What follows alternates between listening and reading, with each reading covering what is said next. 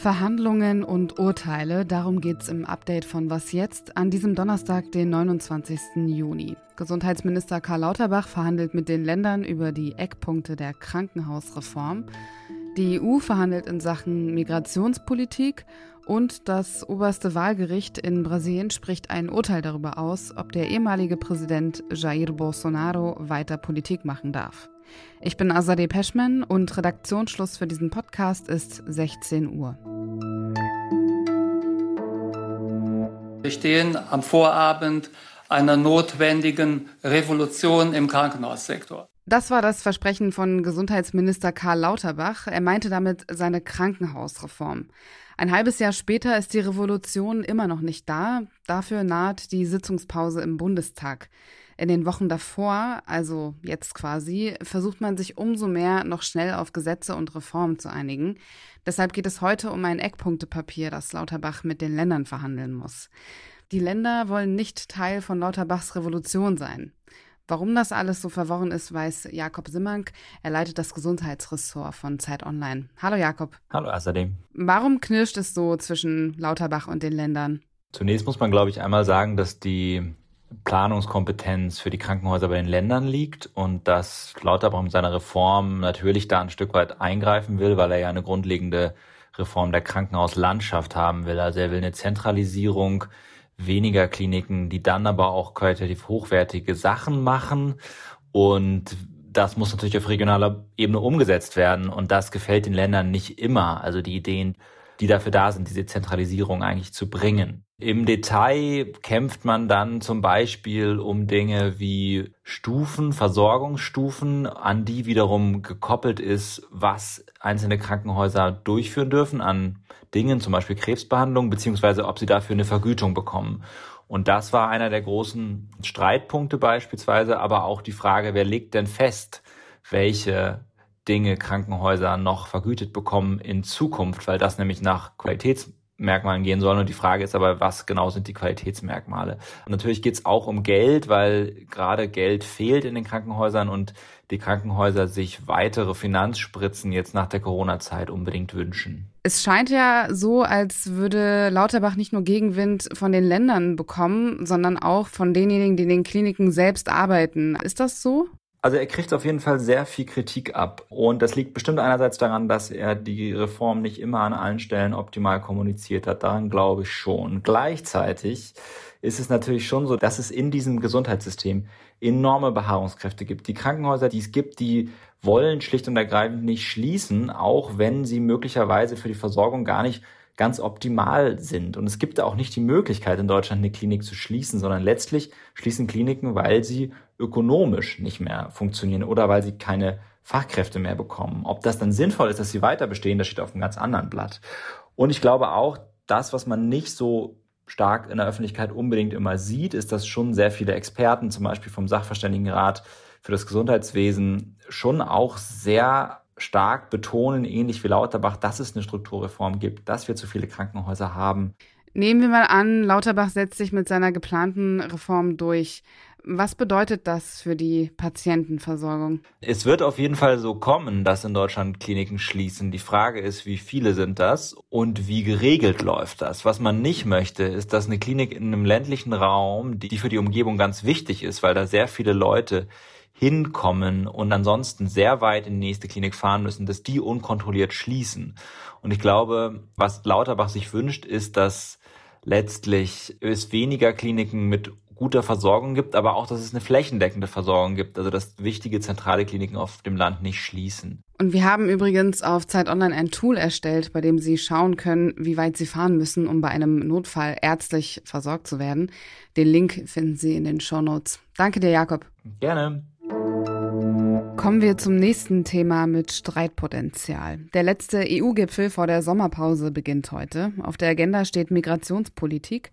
Und da hat der ungarische Präsident Viktor Orban schon mal vorab verlauten lassen, dass sich sein Land nicht an der geplanten Verteilung von Geflüchteten in der EU beteiligen werde und auch keine Ausgleichszahlung leisten werde. Auch Polen vertritt eine ähnliche Position. Vor knapp drei Wochen haben sich die EU-Staaten auf eine grundlegende Reform des europäischen Asylsystems geeinigt. Darüber haben wir bei Was jetzt bereits gesprochen.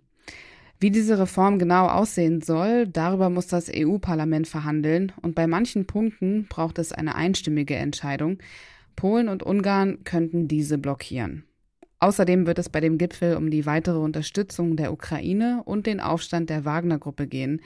Bundeskanzler Olaf Scholz erklärte dazu am Rande des Gipfels in Brüssel. Und unser Ziel hier ist äh, nicht äh, ein Regierungswechsel, ein Regime Change in Russland. Unser Ziel, das wir verfolgen, ist eine unabhängige Ukraine.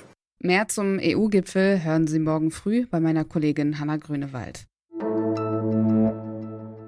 Während der letzten Präsidentschaftswahlen 2022 in Brasilien gab es immer wieder Vorwürfe gegen den ehemaligen Präsidenten Jair Bolsonaro.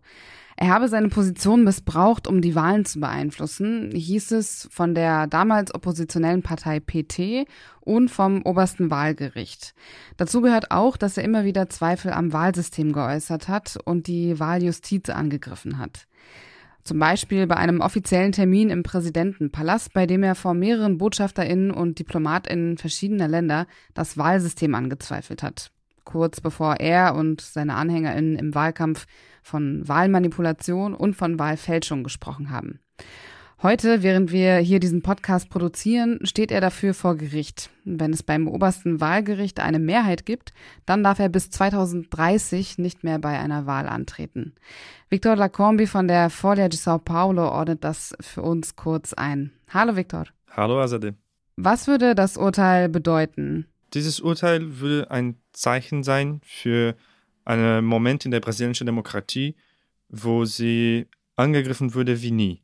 Und das ist ein Zeichen von der Widerstand dieser Institutionen, die, die diese Angriffe tatsächlich Widerstand haben und jetzt Bolsonaro dafür verantwortlich machen. Wir müssen jetzt betonen, dass äh, dieses Urteil ist laut die brasilianische Presse sehr wahrscheinlich.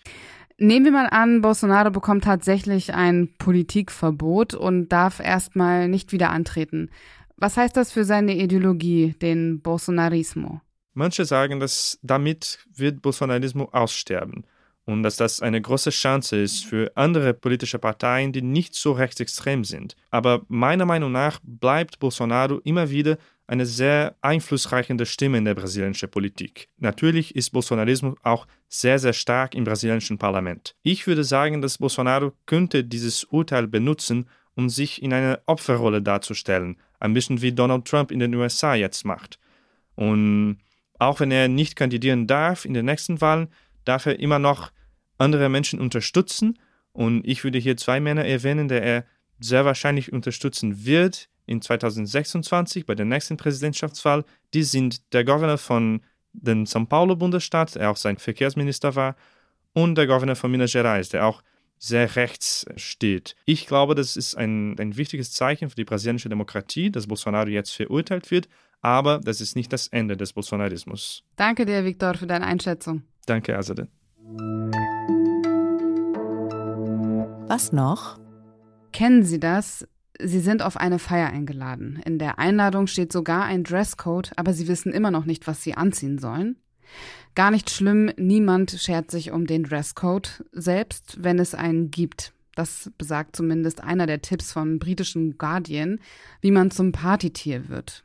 Jetzt, wo es mittlerweile wieder mehr Partys, Feiern und allerlei soziale Zusammenkünfte gibt, zumindest für diejenigen, die kein Long-Covid oder eine Immunerkrankung haben, können einige diese Hinweise vielleicht gebrauchen. Zum Beispiel auch mal als Gast fragen, wie und ob man sich nützlich machen kann. Wenn es klingelt, die Tür aufmachen, anderen etwas zu trinken einschenken und so weiter.